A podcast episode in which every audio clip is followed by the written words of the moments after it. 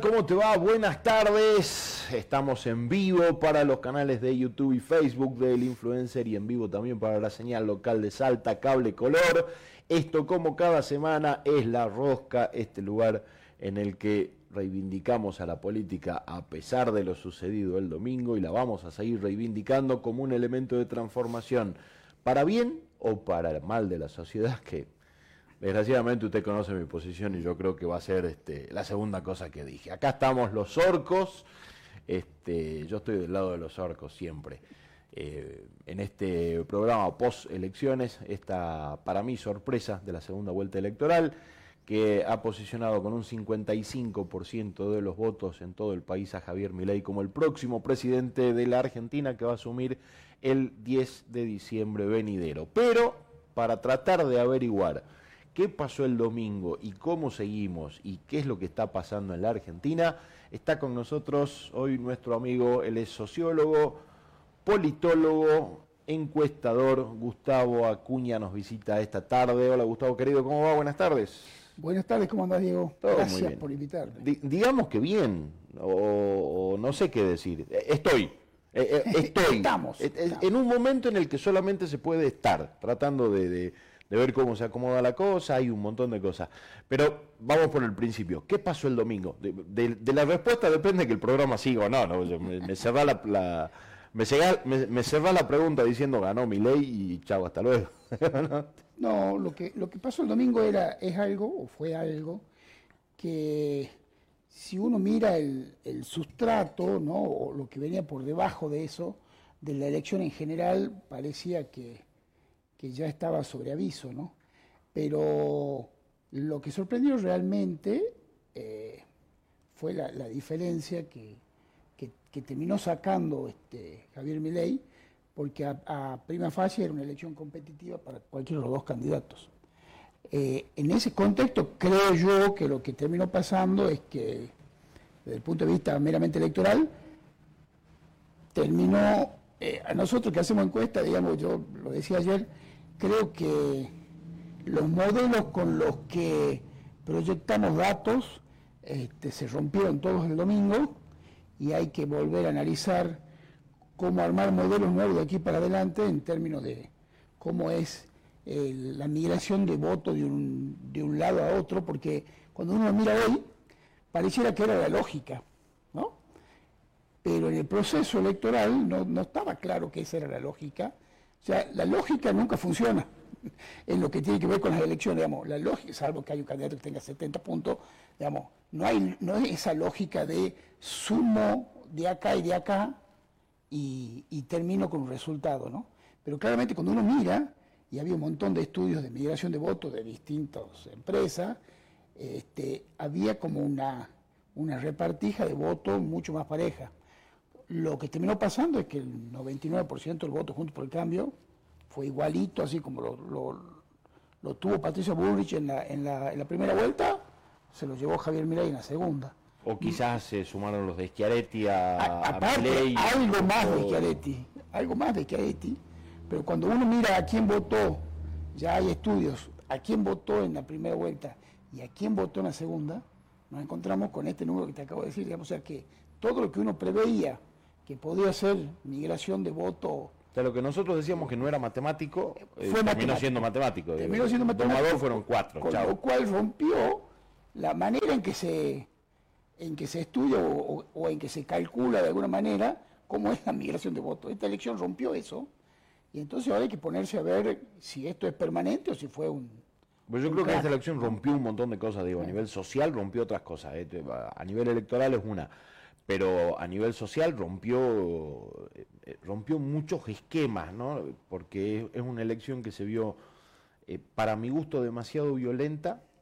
Eh, desde lo personal, yo la, vengo padeciendo y sigo padeciendo libertarios violentos en hordas todos los días diciendo barbaridad y media en público y en privado, principalmente en privado, pero bueno, eso ya está en custodia de donde tienen que estar las pruebas eh, para ser utilizadas en su debido momento, pero no es un tema del que, del que voy a hablar. Pero sí noté una violencia y muchos de los violentos se atajan de que este, ustedes nos hacían lo mismo, los violentos siempre son los otros, hay mucho revanchismo, digo, toda esta semana estamos viendo como si hubiese sido un partido de fútbol, gente horrible diciendo, nada, la tenés adentro, bancatela, si no te gusta andarte del país. Sí, muchachos, calmen, ganaron una elección, 55%, buenísimo, pero ahora don, don Milei tiene que gobernar para el 100, ¿no? no solo para sus 55, a pesar de que el domingo en su primer discurso le habló únicamente a sus 55 y le sigue hablando a ese 55, pero gobernar ahora es para 100, digo, democracia al fin de cuentas. ¿no? Sí, lo que pasó es que creo que hemos vivido un, te diría casi un 5, electoralmente no, porque fue, fue elegido electoralmente, pero, pero desde el punto de vista de la sociedad, sobre todo de los más fanatizados del lado de, de la libertad avanza, un, un 55, ¿no? Un 1955, ¿no? O sea, un, un antiperonismo tan acérrimo, de inclusive gente, jóvenes sobre todo, o jóvenes de 30 años para abajo, que no conocen lo que es el peronismo, no saben la historia, y son antiperonismo porque en TikTok o en algún lado, ¿no? O porque mamaron o porque mamaron pero, pero, es que no, no era tan acérrimo ese antiperonismo. O sea, los padres de esos chicos, yo el, el otro decía, yo discuto mucho que mucho de lo que mi ley tiene hoy de voto tiene que ver con esta, esta idea de que eh, el capitalismo obligó a los padres, ¿no? No hay un trasvasamiento generacional de la historia. Digo, de padre a hijo, de abuelo a nieto o abuelo, ¿no? Se perdió eso en estos últimos 20 años de manera paulatina, pero con la velocidad que van cambiando las cosas en el mundo de hoy. Y hoy hay chicos que tienen 25 años que no saben qué pasó. No saben. No, no tienen idea, pero no te dan el libro tampoco. No es no solo que no saben, que, de último decir, bueno, se le enseña, sino que no sienten como propia esa historia. La historia de esos chicos no, no tiene historia, o sea, hacia atrás no hay nada. Comenzó... Comenzó desde que nació. claro, claro. Y entonces no los educan los, no, no los educan los padres con el amor, con esa con esa comprensión que tiene uno, ¿no? Más allá de que haya sesgos, ¿no? Sobre, sobre dónde viene cada uno, no lo educan en, el, en ese, con, con amorosidad. Los educa porque no están, no almuerzan con los chicos, no cenan, digamos, no hay un intercambio. Los chicos los educa TikTok, los educa un influencer, o sea, han cambiado la manera de que ese chico eso, son las verdades. De eso habla Bifo Berardi, ¿no? De esta generación post-alfa que se crió, que aprendió más palabras de una máquina que de un ser humano y eso viene produciendo una serie de sesgos y, de complicaciones cognitivas cuando, muy complejas. Cuando hablamos, cuando decimos eh, están rotos, ¿no? Esta, frase, esta, esa gente rota que hay ahora, es eso. O sea, no hay capacidad de, ¿no? De tejido. Porque no, la gente rota somos todos, tampoco es que estamos todos sanos y somos todos. No, no, pero digo, la gente rota que yo hablo. Que somos nosotros mejores que no, ellos. No, no, se trata de eso, se trata de, de distinto, de entender lo distinto de una red social. O sea, somos animales que nos desarrollamos en.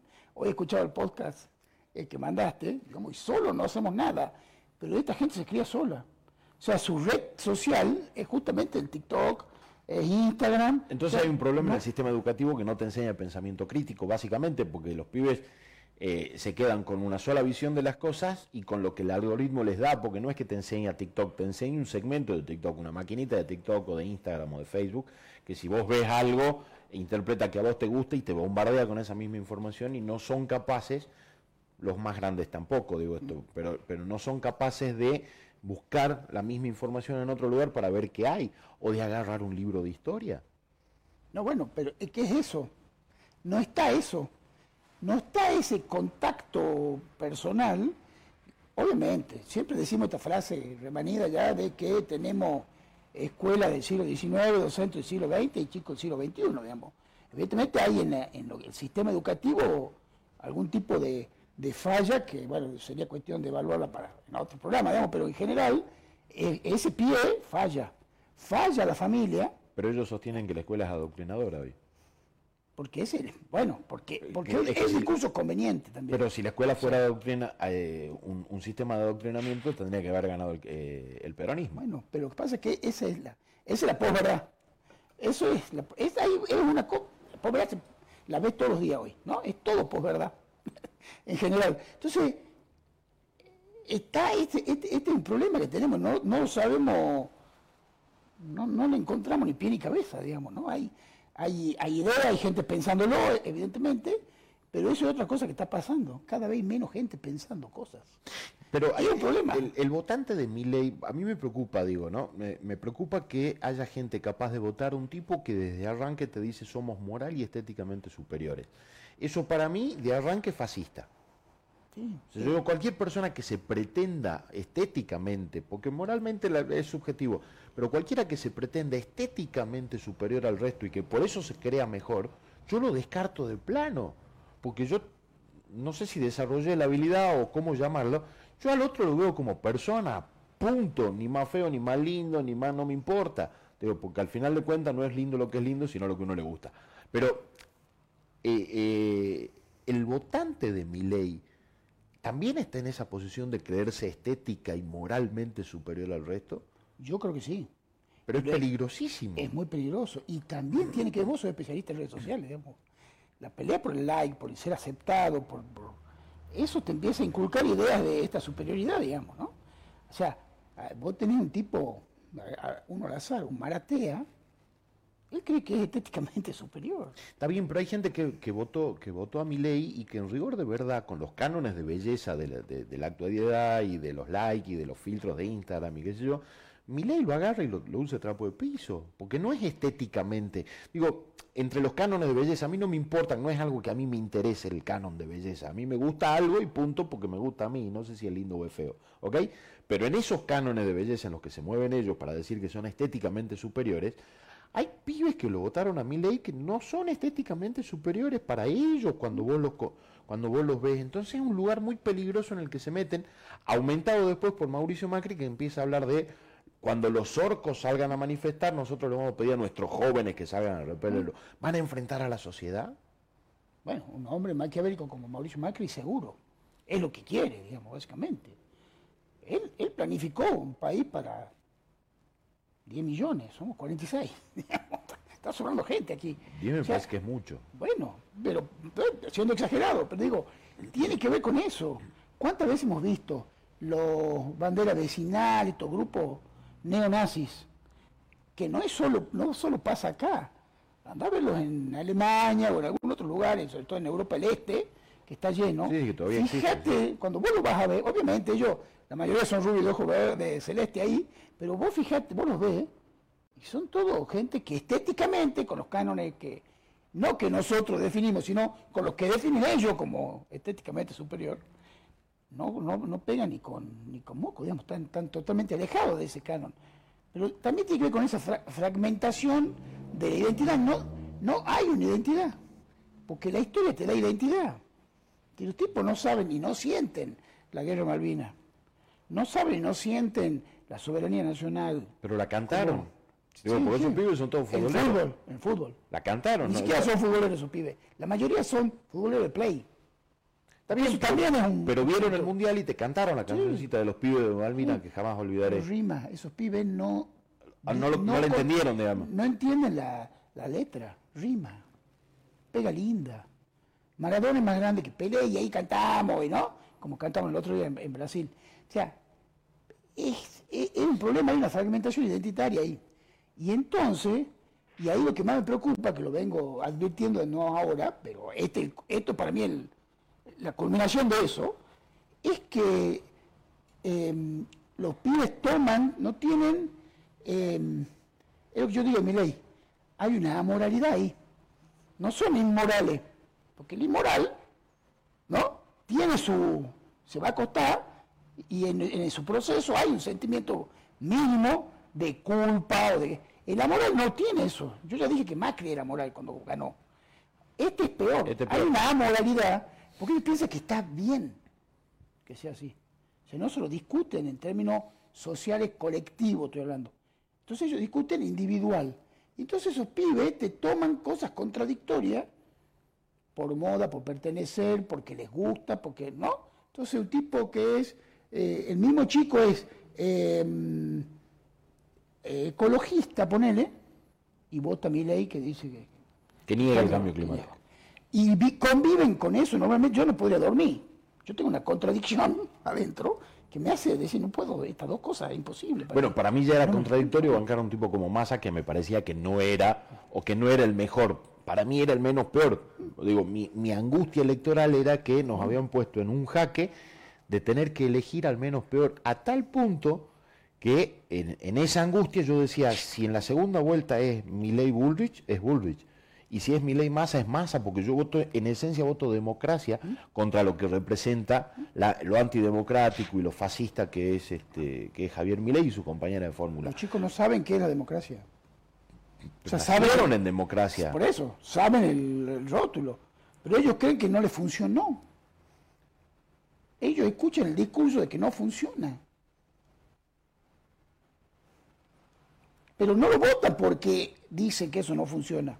Eso es una validación más para decir por qué votaron a tal o cual, digamos, o por qué no votan al otro. Pero ellos, uno te vota porque, qué sé yo, eh, le gusta que, no sé, eh, Lemoyne que, que no quiere que, que el padre se haga cargo del, del, del chico, digamos, ¿no? Del bebé, ese proyecto que tiene. No, el otro quiere dolarizarse. Bueno, vos fíjate, fíjate lo rápido que va el mundo. Mira, ahí hay una muestra. Hace tres años, hablo en Salta, ¿eh? no estoy hablando en, lugares mucho más, este, te diría, desde el punto de vista este, económico y tecnológico que tienen más avanzado, digamos, tipo con 5K, con 5G y todo lo demás. Vos fíjate cómo es, hace un, hace 3, 4 años acá, todos los jóvenes de entre 18, lo tengo medido, ¿no? Entre 18 a 30 años, y te estoy dando hasta hace, ponele 8 meses atrás, que, ¿dónde querían trabajar todos? En la minera. Todos, no importa si era ingeniero nuclear o lustrín. Eh, en lo que todos sea. querían laburar en la minera, porque la minera era... De gerencia hasta el último Chao. puesto querían en la minería. En la que sea, mandame a, a que el otro, los zapatos, el otro, a mí me paraba la otra bota en la, en la plaza, me decía usted que conoce gente, no puede, ¿me entendés? Este, porque la minera, ¿no? Cada vez la salvación. Bueno, era la es lo que nos va a salvar es la minería. En cinco meses, con el, boom de la economía y conocimiento, todos los programadores. Pero, ¿qué pasa? Para trabajar en minera hay algún tipo de, de capacitación que tiene que tener y, no. Para trabajar, en- para ser este programador, hay que estudiar. Lleva un tiempo, ¿no? Tenés que inscribirte, tenés- no, por ahí no en la universidad, sí en los talleres. Eh, Sí, sí, el gobierno tiene un programa de tiene mil un programadores, programa, ¿no? hay, hay donde Bueno, meterse, entonces, cursos en línea. La UNSA que tenía sí. mil programadores, que te digo que yo, para ver qué pasaba, yo me inscribí en ese curso. Obviamente, no entiendo nada, pero quería Pero ver, no sabe prender porque una era por. Zoom, era por Zoom. No sabes prender una compu. Bueno, pero casi. Como, como era por Zoom, ah, ok. yo podía, yo quería ver qué pasaba, digamos, era un experimento social mío solo, digamos, nadie sabía. Me inscribí, me aceptaron, entré. Y, y ahí empecé a ver los chicos, qué qué- qué quieren los chicos realmente. Era un foco de 10 porque nadie sabía quién era yo, todo era Claro. Entonces, empecé a ver eso, y eso pasó hasta hace nueve meses. Hoy, hoy, masivamente, no es que hay, por ahí encontré uno que quiere ser abogado, unos periodistas. Eh, ¿no? Vienen por herencia. Los periodistas no quieren ser. Bueno, pero ponele algo. Claro que no quieren. Lo dije porque te vi, pero qué sé yo, un abogado, un, un Por médico. Eh, abogado, todo médico, eso, bueno. contador, ingeniero, vienen por herencia Eh, algunos, sí. Hoy todos, todos, ¿eh? Todos quieren ser traders. Todos en las aplicaciones de Lemon comprando cripto. Cripto, eh, todo. O sea, cada vez menos laburo. ¿no? Es un casino, porque es un casino. Es un casino. Luego yo acá vendo, compro, vendo, compro el dedito, donde meto el dedito, te mandan un librito. Es, es un Ponzi. Cuando vos entras algunas, es un Ponzi total. ¿no? Claro. Y los chicos le piden a los padres, los padres le dicen, che, te va a una luz y agarran la poca guita que pueden ganar, le tiran 20 lucas, 30 para que los vagos metan ahí, che, gané, ¿viste? O sea, te lo digo, pasa, todos quieren ser trader, entonces, cada vez menos esfuerzo, menos estudio, todo Y menos generación de cosas, ¿no? No, no hay nada. Ahí es donde, donde No creen que ni la siquiera, no hay, no hay creatividad, no hay nuevas ideas, o sea, no hay, o sea, es todo el casino online ahora. Bueno, hay un montón de programas, por lo de saber, porque están metidos con el tema del grooming y todo eso, que hay muchos problemas con chicos que están jugando en los casinos online. Bueno, ¿El hoy haces, hoy haces trader, eh, trader con inteligencia artificial, así que ya ni siquiera tenés Tener los que votos. Tener esos votos donde vos decís, che, pero digo, mi hijo tiene 18 y me dice, mira, acá mete el voto. Obviamente yo tengo un, un entorno que puede controlar, pero el 90% de los chicos No, no tienen control. no tiene control. No tienen ningún tipo de control. Y ese es el chico que vota. Entonces dice, dolarización. este es lo mío. No saben que perder una herramienta fundamental, no solo de soberanía, sino de política económica, de poder, que pasás a hacer que no se vuelve de la dolarización, que cuando mirás Pero- por otros países fracasaron. En- Ya, Tratamos de explicar un montón de veces lo que significó, por ejemplo, la, la venida del FMI a la, a la Argentina, la vuelta de la FMI a la Argentina de la mano de Macri, que no es solamente un prestador que te presta guita y te dice, bueno, te, toma 100, los intereses son tantos, me lo devuelve así, hasta luego, te espero la primera cuota. Digo, eh, te imponen condiciones para que vos podás, y lo explicamos hasta de formas eh, caseras, no llegamos, no lo entendieron, no lo quisieron ver, porque está la información disponible, eh, mía y de un montón de otra gente que lo explica de- desde más técnico hasta lo más llano, eh, y esto de dolarizar y perder la soberanía económica, también lo empezamos a explicar mostrando el caso de Ecuador, buscando ecuatorianos que hablen y que cuenten qué pasó cuando ellos tenían su, su moneda, para qué le alcanzaba y cómo se convirtió el dólar y lo, y lo que terminó pasando. Yo no sé si la dolarización va a terminar eh, pasando al final del camino, pero no- son, son espejitos de colores, Colón viniendo a, a venderle espejitos de color y matando, matando aborígenes. O sea, retrocedimos 500 años. Bueno, él te está, el, el presidente electo te dice que hay que volver a 1860. Que ese era el país que hay que tener. Lo dice él, no, no estamos inventando. No, no, sí, sí, sí, lo dice, lo Lo dice. dice por todos lados. Entonces, y esa mirada, los chicos, la mayoría de los chicos quieren. Por eso, cuando se empezó a explicar, primero te digo esto que estaba hablando, cuando se empezó a explicar, cuando la gente empezó a conocer lo de Milei, Milei pasó de 30 puntos a 29.8 de la, de la paso a la general. Claro, Eso no subió, perdió. Perdió votos, claro. El único votos porcentuales subieron porque hubo más gente. Que yo. Sí, Pero creció un poquito más Patricia, "Ah, obviamente mucho más, votos", claro, no. obviamente mucho más masa, Bueno, entonces, es, es importante ver eso, digamos, que cuando la gente empezó, los chicos, algunos chicos empezaron a darse cuenta, empezaron a, a- a ver, algo, algo entró. Lo que pasa es que después venían todo el resentimiento de la gente de, de Juntos por el Cambio, que eso sí, no les importa, porque eso también son, esos son los primeros amorales. Son los Claro, primeros amorales. principalmente el PRO. Claro, el PRO. Porque la, porque la UCR tiene, llevó- tiene el corazón partido. Sí, no, obviamente, la UCR Hay, hay un radicalismo que se resiste a mi ley Eh, exactamente. todavía hoy, que sigue resistiendo y decir, che, muchachos, nos van a llevar clara- puestos. claramente sí, digamos que es una cuestión. O sea, el radicalismo de Alfonsín, de Porque hay una doctrina, porque hay una idea, hay principios.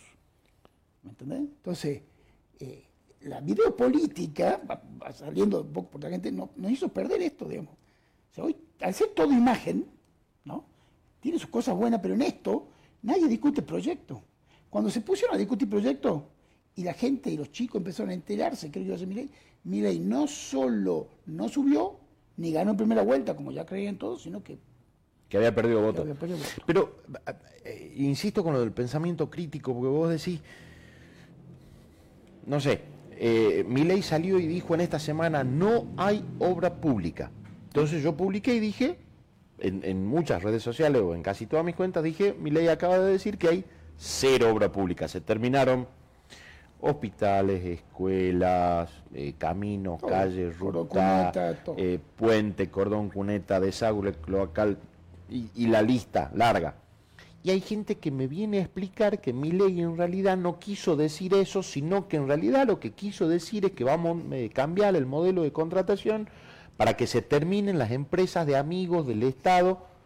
Pues sí, ¿En qué momento se convirtieron en exégetas de, de mi ley? Digo, mi ley dijo no hay obra pública, no es voy a ver cómo modificamos o cómo mejoramos el proceso de control, de licitación, etcétera, etcétera.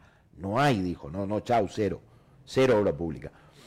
Y, y te explican cosas que él no dijo y a la vez te acusan de, pero vos no lo escuchás a mi ley.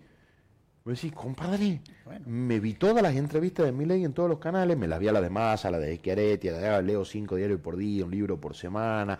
Digo, no me corran con esas, no, no me corran con que te falta info, porque alito de esto consumo. Bueno, pero, es, el, es, el, primero es una etapa de, primero niego, porque el, el votante promedio de Milei es desinformado es desinformado, no está informado. Que tenga 200, a veces la sobreinformación es desinformación.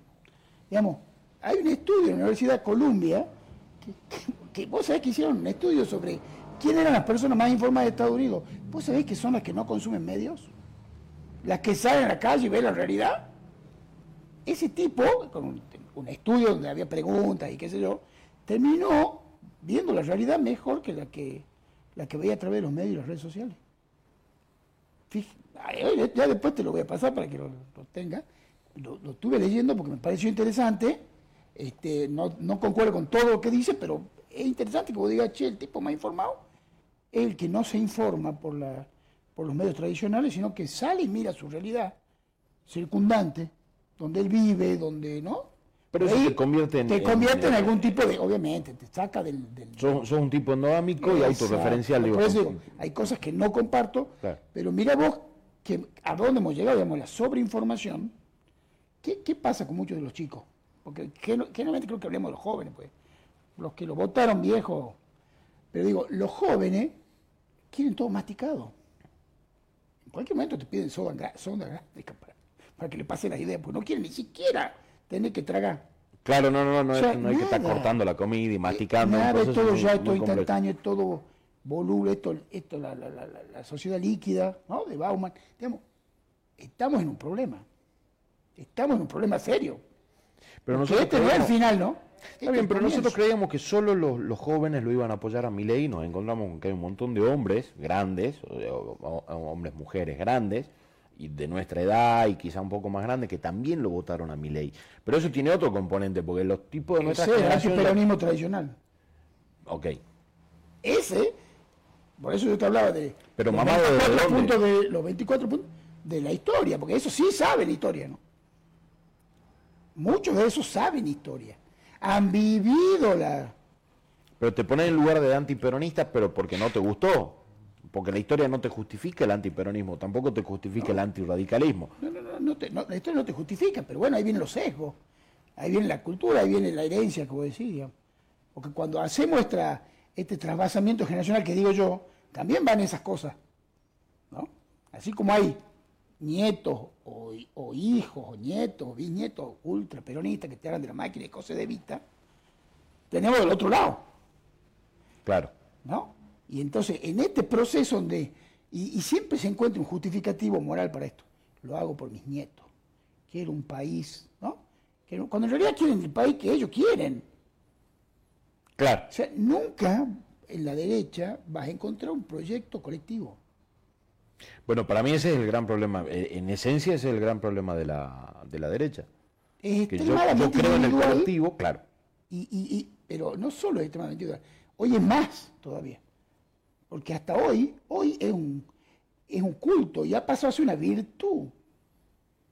¿no? Te lo han metido tanto. Y también hay que decir que el otro proyecto ha ido fracasando en distintas oportunidades, no siempre, pero en algunas oportunidades, y ha ido alimentando ese proceso, ¿no? Digamos, eh, pero, pero ese proceso de que no funciona, sí funciona, que yo, que todo junto, no, todo junto, no, yo solo, ¿no?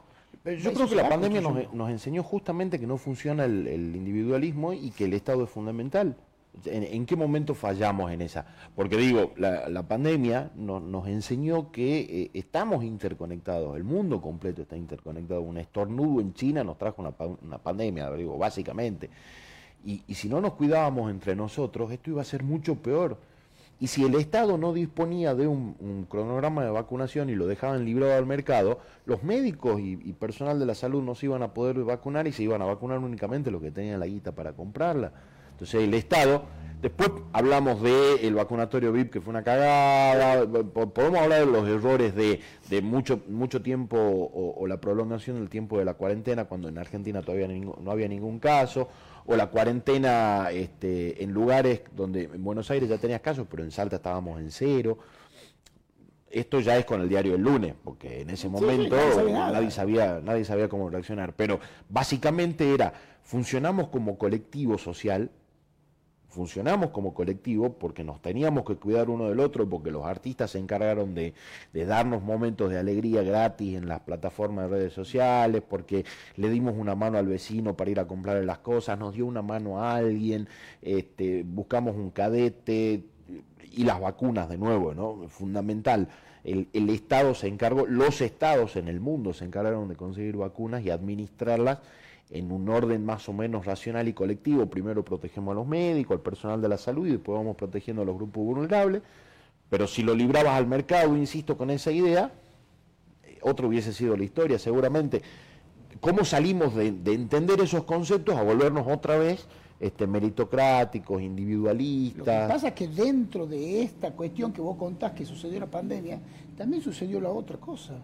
Sucedió... Sí, el cumpleañito de Fátima, el vacunatorio VIP, pero no puede haber no, más eso. no digo eso, sucedió otra cosa, sucedió mucha gente que la pasó muy mal por el tema del, económico, ¿no? Mucha gente que... Pero sobrevivieron por el Estado.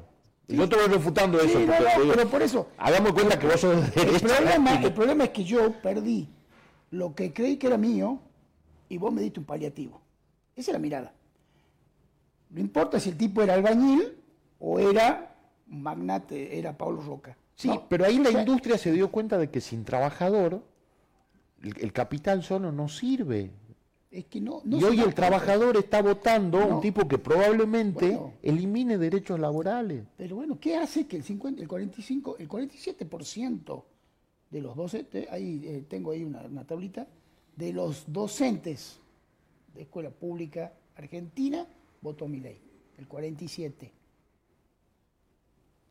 Después hay cosas obvias, el cuentapropista, el monotributista, el tipo que siempre sí, el que se queja del impuesto, la carga tributaria. está bien, es entendible. Ahora, no sé si es tan entendible, porque el tipo que se queja de la carga tributaria quiere ser como Noruega, o como Suiza, o como Irlanda. Pero esos países de, primer mundo y ejemplo tienen una carga tributaria más alta que la que tiene la Argentina. Porque una ah, falacia. porque una falacia, pero le sirve para justificar su fracaso, para justificar su no evolución si bien hay cuestiones que los gobiernos pueden atender y mejorar para que él mejore, hay cosas que dependen de uno. Sí, igual uno nunca, lo, nunca lo aceptamos. igual también, al otro siempre. pareciera que estamos eh, eximiendo al Estado de la responsabilidad que tuvo en el mal proceso económico, digo, ¿no? Y esto eso está, eh, eh, es claramente, eso obviamente es fundamental también. Pero digo. Hay una responsabilidad del gobierno de Alberto Fernández, que después Alberto Fernández sale y dice, no, yo no tengo nada que ver con esto. bueno, ahí hay algo que ayudó mucho. Bien. Pero esto, que es lo que nos, que nos debería preocupar a nosotros, creo yo, porque lo otro se soluciona con un gobierno presente de verdad, que no, no genere, que, que, que, le pegue a todo lo que tiene que hacer, que mejore la vida de, de los argentinos. Digo, ahora, a pesar de que el, ¿no? que, que el gobierno haga todo bien, este sector, este segmento de la sociedad está igual. La meritocracia es igual. El individualismo es igual. los jóvenes que no leen, no entienden la historia, no tienen pensamiento crítico, porque no tienen todo lo anterior, claramente. Este, el sistema que, en el que vivimos que nos hiper nos, hace hiper trabajar para poder cumplir con la demanda de la sociedad, de nuestros hijos, ¿no? De pertenecer, de poder tener, de tener la última Play, de cambiar la computadora, de tener el último teléfono, ¿no? Todas estas cosas que, que son demandas que uno tiene, que se autoimpone, ¿no? El consumismo que le llaman, parece medio anarquista todo esto, pero todo eso tiene un componente que va sumando en ese votante promedio de mi ley. Pero ¿cómo hacemos para explicarle al pobre que votó a mi ley que la meritocracia es únicamente para ricos. Hoy no se le puede explicar. Porque vos estás partiendo, porque el rico parte de acá y vos venís de hay un punto donde, atrás. Hay un punto, no lo va a alcanzar. Hay un punto que yo tengo un hijo adolescente de 18 años y yo por más que le explico que la pared ahí se va a chocar, el vago va ahí y se va a chocar con la pared. Y a mí no me queda otra que decirle, bueno, hermano, yo te estoy avisando que te vas a chocar con esa pared. Ahora, yo sé que el vago, porque yo me choqué con esa pared, hay algo de, de evolución, de aprendizaje ahí. Ok. Que uno trata de, que, de enseñar, pero no puede. Pero entonces vamos camino al esto- yo te avisé. O sea, cuando Sí. salgan mal las cosas, Sí.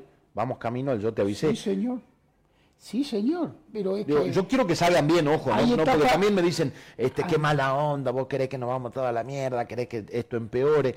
No, yo creo que va a empeorar por la concepción de gobierno que tiene un tipo al que yo descarto de plano porque se cree superior estética y moralmente a mí pero y a todos se nosotros. hace probó esto en todo lado y no funciona en ninguno. Y, y- y las teorías libertarias de mi ley no funcionan en ningún lugar del mundo. No existe. Entonces, Igual, ojo, guarda, porque también está las teorías de eh, la extrema izquierda tampoco funciona. que tampoco funcionan, ¿sí? Ok.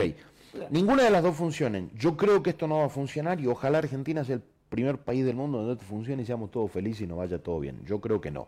Pero cuando esto no funcione, ¿Sabes vamos a caer pasa? en el yo te avisé. ¿Sabes por qué pasa? Pasa porque queremos Estado, ser Estados Unidos sin el proceso de 400 años de Estados Unidos, de 200 años. O sea, no fue de un día para Yo no quiero otro. ser Estados Unidos. Pero, te digo, la- la- lo que, no, yo no digo vos. No, no, no, no, pero, pero, pero ¿Por ¿por, qué por qué quieren ser Estados Unidos? Donde no te puedes enfermar, Porque no saben eso. donde... donde Y si vos se lo decís, lo el, niegan. el mayor consumidor de todo tipo de drogas que existen en, en el mundo, el, el mayor consumidor de Estados Unidos, el nivel de pobreza que tienen son alarmantes, los homeless, digo, hay ciudades subterráneas en Estados Unidos completas de gente que vive abajo de las ciudades. Bueno, es un problema de identidad. Yo Es lo que viene a decir. quiero ser a Canadá en todo caso. Si vos me das a elegir, Bueno. yo prefiero ser Canadá, no Estados un problema de Unidos. no. identidad. No queremos ser lo que somos. Mucha bien. gente no quiere ser lo que somos. Ahora, vamos camino al yo te avisé. ¿Cómo A hacemos? la pared, a chocarse con la pared. Ahí Porque va. nos estamos enfrentando hoy a gente que desde el revanchismo, desde el triunfalismo, nos dice esto que decíamos al príncipe, la tenés adentro, si no te gusta andate, ya ganó, callate la boca, porque también estos creen que, que ganaron. Vamos, yo no lo voté. A eso vamos. Claro, pero ellos creen que ganaron y secuestraron la libertad para administrarla como ellos quieren y ellos te pueden decir cuándo podés hablar y qué podés decir. Digo, ¿cómo hacemos para que en el yo te avisé no caigamos en ese espacio de triunfalista de decir ya te avisé, Gil, viste? Porque también no. va a pasar eso. ¿Cómo trabajamos eso mientras tanto? Porque me parece. Porque en el mientras tanto también va a haber gente que la pase muy, muy mal y esa gente la va a tomar con venganza cuando esto no funcione. Lo que pasa es que eso es, es, es un proceso, digamos. Es un proceso que hay que hacer. Yo creo que hay que volver a explicarle a la gente, no hay que cansarse de explicarle a la gente. El otro día lo escuchaba a Alemán. Decía, hay que volver a, hay que repensarlo, hay que cambiar las categorías, hay que cambiar el lenguaje para que los, sobre todo los jóvenes, que es lo que creo que hay que mejorar, porque un señor de 70, 65 años, 70, de acá a 20 años, lo más probable es que, que, que haya, que haya muerto. Que no pero esté, y por, una, y jóvenes, por una cuestión de capacidad cognitiva no cambian de opinión. Digo, vos llegás a un punto en el que no, no cambia entonces, de opinión. tenemos que ocuparnos de esos jóvenes.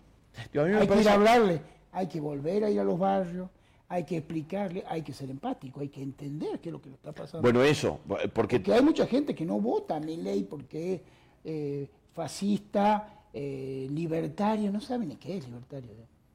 Hay gente que no, que no ve la salida, que nadie le dio una solución y, y bueno, vamos para cualquier lado. Esta fra- a mí la frase más me dolió de cuando le preguntaban a muchos chicos por qué, o a mucha gente, pero te va a quitar los derechos. ¿Y qué derechos?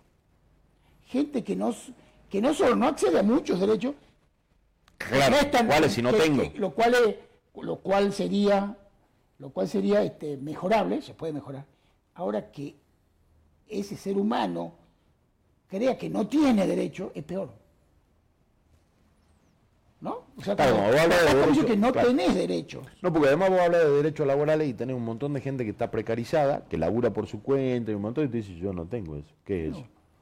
¿Y sabe qué ha triunfado? Yo Que que escuché. todo el día ¿Sabe qué triunfó en esta elección? Antes, la sociedad, aquello a lo que le faltaba algo, ¿no? Lo que querían tener lo que tenía el otro, ¿no? Ponele, un tipo que labura en negro quería estar en blanco para tener aguinaldo, vacaciones, obra social, jubilación. Hoy esa persona la han convencido de lo contrario. Como yo no tengo todo eso, no quiero que el otro lo tenga. Ese es el voto. Entonces, cuando vos vas a preguntar, eh, no van a pagar aguinaldo, ah, ¿Cuál? ¿No van a pagar aguinaldo? Listo. Si yo no cobro aguinaldo, que no cobre el otro. Que se jode el otro. ¿Entendés o no? Si es, peor, es una Egoísmo- degradación de eso. Egoísmo absoluto. Eh, pero, porque, pero porque el tipo está tan afuera por mucho tiempo y envenenado, sobre todo por- por- por los medios de comunicación al servicio de este sistema, que no son todos, pero son lo- los mayoritarios, Y y son- son la- lo, lo- lo que, lo, que, los que están todo el tiempo en internet, los que, ¿no? los que tienen estas cosas que vos ya sabés cómo funcionan, los trolls y todo eso. Entonces, el, el algoritmo que te mata porque te sesga, ¿no? Te va mandando lo que vos querés. Entonces pone, no hay aguinaldo, te, yo no quiero aguinaldo, el otro tampoco, y cagaste. Claro, si yo no tengo que él tampoco tenga, no que, no que vamos a que yo también tenga. es deshumanizante, ¿entendés? Es horrible. O sea, vamos a nada. De ahí es la amoralidad. ¿Entendés? No? La moralidad es eso. Es yo, en vez de. Siempre discutimos, ¿no? Digo, eh, a vos te gusta el Che Guevara y andás con iPhone. Y sí, hermano. Y no yo tiene que ver una cosa todos puedan tener iPhone. Claro. Yo quiero que todos puedan tener una remera. Yo no quiero que todos tengan iPhone porque no me gusta. Bueno, no importa, digo, pero ¿entendés? la aspiración Sí, es sí, que sí, todos ganen como yo. Claro, yo, yo En tengo la misma concepción. Digo, si alguien, si alguien te tendió la mano para levantarte, te colgas, agarrar, bajar la otra. Y encadenar y vamos subiendo todo. No es que alguien me, me, me- Bueno. me levantó y yo lo tiro y voy subiendo yo Qué solito. triste ¿no? es hoy, sobre todo para nosotros que tenemos una conciencia social, yo sé que voy a tener, yo la tengo, eh, más allá de la ideología o del pensamiento político, qué triste es ver hoy esa definición. Es la definición más triste. Como yo no lo tengo, no quiero que el otro lo tenga. No, no, no es que me quiero organizar para tenerlo. Claro. Directamente es más fácil que no lo tenga nadie. Si no lo tengo yo, nadie. Es como el, lo- lo- los femicidios, ¿viste? Si no sos mía, no sos de nadie. El Claro. mismo sentimiento. El mismo sentimiento, ¿no? Ahora, ¿qué va a pasar? Este, esta complicación de salir en vivo es que no puedo hacer una pausa para decirle a Palito que mire su teléfono porque le mandé un mensaje. Palito Toledo, que está en los controles. Pero bueno, ahí, ahí seguimos, este, porque si esta tarea grabada lo cortaba. Voy de vuelta. ¿Qué va a pasar cuando nos enfrenten a los que pierdan el laburo, derechos, este, cuando las mujeres salgan a ganar la calle, nos enfrenten contra, no el Estado represor, que eso puede suceder, cuando nos enfrenten con sus jóvenes arios, blancos, puros y sin mancha, que vengan a, repeler a los orcos que vienen a protestar. Bueno, es, eso es una... Es difícil de contestar qué es lo que va a pasar, ¿no? No, no, no, no, no, Eh, vamos a andar adivinando. De todas maneras, yo creo pero, que, pero que los nos son los otros, pero de todas formas, Yo creo que ninguno es orco porque somos todos personas. Yo no Sí, te la voy a discutir a bueno, muerte sí. porque el orco es una calidad de subhumano, Exacto. básicamente. Bueno, Sí, tenés razón. La verdad que lo que, Me- me parece- lo que quise decir es que, eh, sacando lo deshumanizante de la palabra, eh, lo irracional creo que está del otro lado. Pero es que eso ya Entonces, pasó. Bueno, sí, y pasa, y va, y va, va a seguir. Digo, es una lucha que va a pasar. Yo, yo siempre doy un ejemplo de acá, de acá de cerquita, año 2003, Santa Cruz de la Sierra, Bolivia. Presidente Mesa, una movilización popular, termina por sacar al, al presidente. La Asociación Juvenil Cruceñista, de donde salió Camacho como dirigente político, salía en camionetas con armas largas y pistolas a cazar indios, a cazar a los que estaban manifestándose en contra de su presidente. Eso ya pasó, derivó muchos años después en un golpe de Estado organizado por este, este grupo de aquellos jovencitos en, eh, hace 20 años. Aunque esto pasó hace, hace menos, pero fue en el año 2003. Esto pasó en, eh, en Alemania.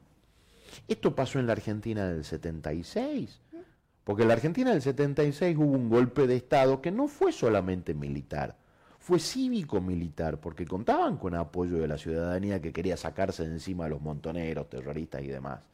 Que cuando, dicho sea de paso, que si leen historia, cuando llegó el golpe, el movimiento montonero ya estaba casi reducido a la nada. Esto pasó en la Alemania nazi, de civiles persiguiendo judíos, porque eran los arios. Nosotros los alemanes puros salíamos a perseguir judíos y los entregábamos a, a las autoridades. Entonces, el qué va a pasar de los rubios puros, blancos y sin mancha contra los orcos es poner a la, sociedad civil a disposición de la represión estatal de un tipo que, insisto, es fascista porque se cree estética y moralmente superior al resto. Bueno, sí. lo primero que creo que hay que hacer, creo yo, ¿no? primero que nada, a toda esa gente que votó a mi ley o no lo votó a mi ley, porque hay un 44, hay 11 millones de personas que, que estamos, porque 11, yo voté 11 millones, 11 millones 516 mil 142 personas. Que están del otro lado de esas ideas, pero a todos aquellos que, que, se, que, se, que se arrepienten o que, sea, o que en realidad les mintieron o cualquiera sea, pues yo no creo que todo el componente sea, sea, sea este, fascista y este, clasista y homofóbico y todo lo demás, sobre todo la gente que, perteneció en algún momento a lo que nosotros llamamos el campo nacional y popular, yo primero hay que abrazarlo, esa, gente eh, por ahí no tuvo, no tuvo una buena decisión, pero tampoco tuvo las herramientas para, para poder darse cuenta. Y con los otros, si uno es democrático, hay que aislarlos. Yo creo que hay que aislarlos. Ahora, ¿cómo vas a aislar eso en un, en un contexto de confrontación, digamos? Donde te lo van a sacar a la calle. Y yo creo que eso es imposible. No hay un discurso, no, no salir a la calle por parte de los que defienden a los trabajadores, a los humildes, a los, eh, es una derrota este, histórica, digamos, no, no podés no hacerlo. Es el triunfo del fascismo por 30 años. Eh, el final de la democracia como la conocemos. Lamentablemente. ya hay gente que está hablando de posdemocracia, no solamente eh, por lo que pasó en las elecciones de Argentina, vienen hablando de posdemocracia en el mundo, en, algunos lugares, ¿no? Sí, y volvemos a ese proceso, ¿no? A la autocracia, ¿no? Todo esto, eh, democracias de, cartón, ¿no? O sea, son aquellas democracias donde la única, hay un, en principio una división de poderes ficticia y a la vez ahí eh, vota la gente. Y un Milei hablando de que necesita 35 años para convertir a la Argentina en potencia, que lo repitió un par de veces y a mí me, resulta al menos preocupante. Pero aparte, porque el que vota Milei no tiene la capacidad de discernir, che, 35 no te puede quedar. Claro, te puede porque quedar. No se puede quedar Cristina, no se puede quedar este, Macri, tampoco se puede quedar Milei, no importa qué te prometa. O sea, porque hay principios superiores, digamos, pero que no hoy no están siendo analizados porque es irracional. Ahora, eh, volviendo al análisis electoral, ustedes son del gremio de los más puteados en las últimas muchas elecciones, los encuestadores. Viste que termina una elección y te dice, ¿de qué se van a disfrazar los encuestadores ahora? Que le vienen errando, que le vienen errando, que le vienen errando. Yo no sé muy bien por qué, pero es verdad que muchos le vienen errando. Pero también, también es verdad de que han empezado a aparecer encuestadoras que no son encuestadoras, que solamente sirven en periodo electoral para mostrarte una fotito y operar, depende si, si quién la pagó, para decir quién gana y quién pierde, como para ver si se inclina un poco. Lo utilizan como herramienta de propaganda. Ahora, vos me dirás qué es lo que viene pasando, que viene, es verdad que muchos le vienen errando. Viene pasando varias cosas. Primero viene pasando que de un tiempo a esta parte, muchos profesionales del marketing comercial se han volcado al marketing, político. Y no es igual. Y no es lo mismo una Coca-Cola que un, que un candidato. No es lo mismo el sabor del jugo Inca, perdón por las marcas, que, un plan de gobierno, ninguna, una política de gobierno articulada. Digamos. Entonces, utiliza la misma herramienta para dos procesos distintos, ¿no? Ahí ya empezamos, ahí, hay ya un error. Segundo,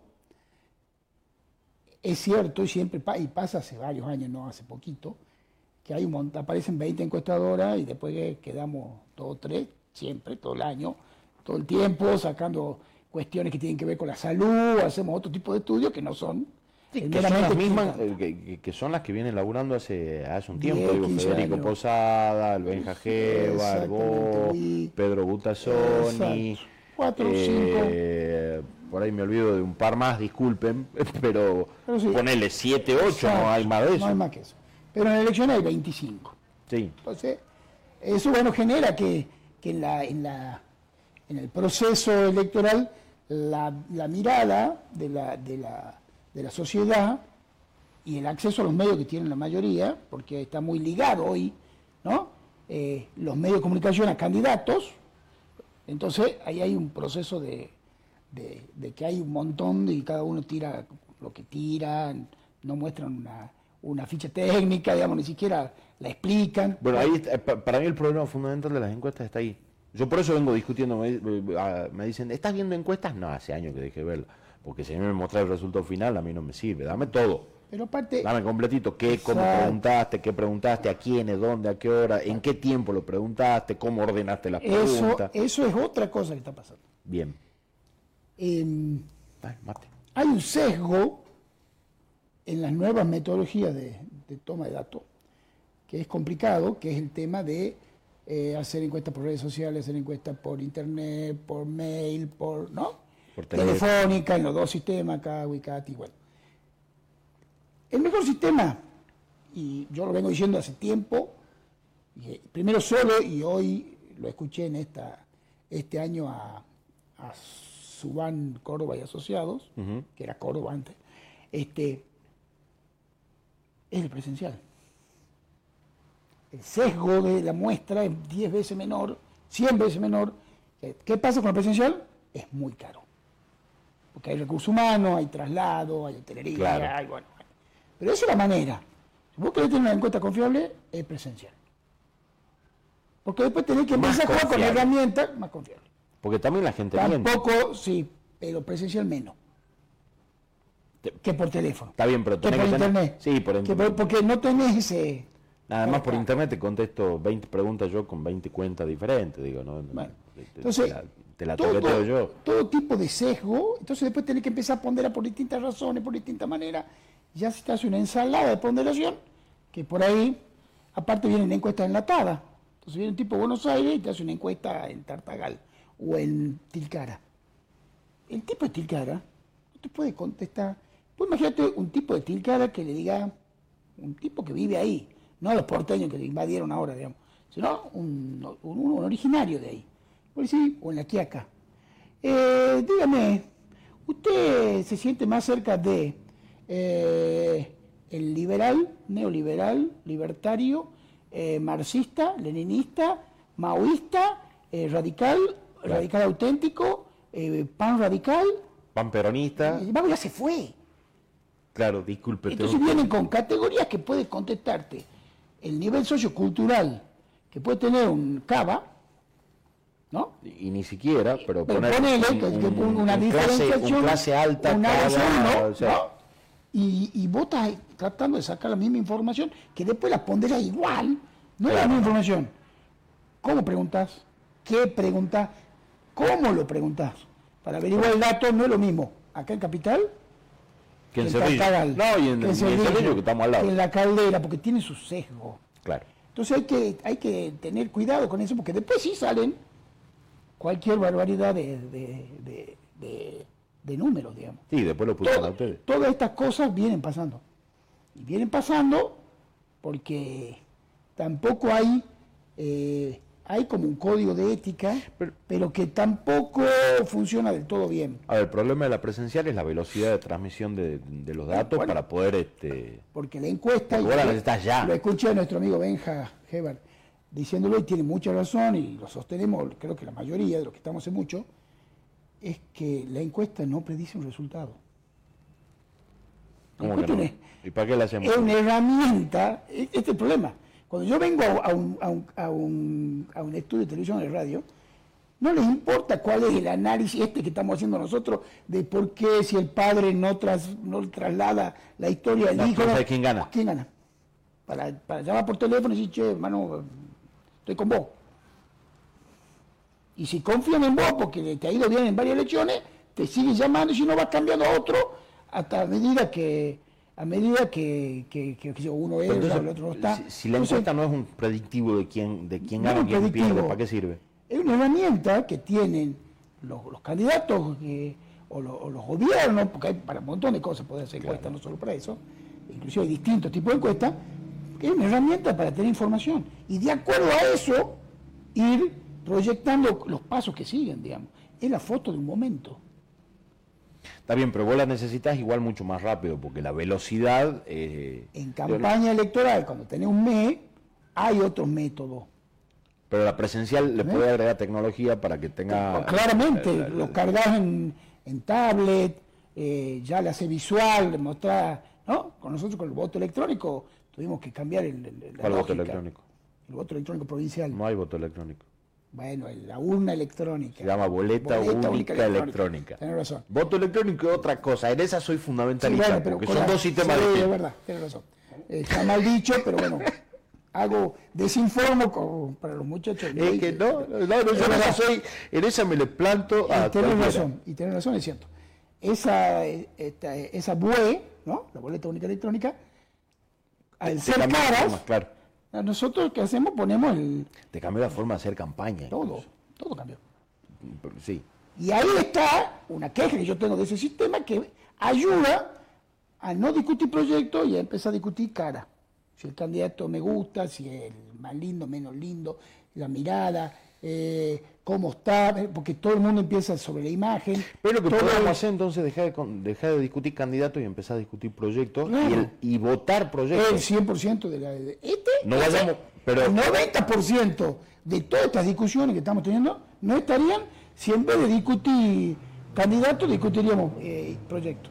Pero para discutir proyectos hay que votar proyectos. Entonces, en vez de votar la fórmula Milei, Villarroel, Massa, eh, Rossi, votamos el proyecto El candidato es el proyecto. y el acuerdo que proyecto, decían proyecto. A, proyecto B, proyecto C, proyecto, proyecto D. Votemos la esto- en esto de pensar cómo hacer para demoja- de- de mejorar la democracia, que nosotros sostenemos se eso. mejora con más democracia, Exactamente. podemos empezar con... Es eso, es proyecto, Vamos a trabajar en idea. eso. ¿Qué vas a hacer? Esto, esto, esto, esto, esto, esto. ¿Me entendés? O sea, hay gente, Pero en esta elección sí se hicieron proyectos. al final, Casi toda la elección, al menos desde las las paso, ¿no? Desde las pasos. Bueno, pero ya pusieron un tipo con 30. Está bien, estado discutiendo. pero estábamos discutiendo un proyecto Pero no es discutir proyectos. Esto no es discutir. que se desmentían Son ideas. No, pero es que se desmentían entre ellos. Son ideas. Son ideas, no O proyectos. sea, Milei desmintiendo a Milei durante toda la campaña y, ¿Cuál es el proyecto de mi ley? dolarizar, Es una idea. terminar los ¿Cuál es subsidios. el proyecto? El proyecto es una cosa total. ¿Cuál es el proyecto de masa? Lo contrario, miren. ¿Cuál es el proyecto de masa?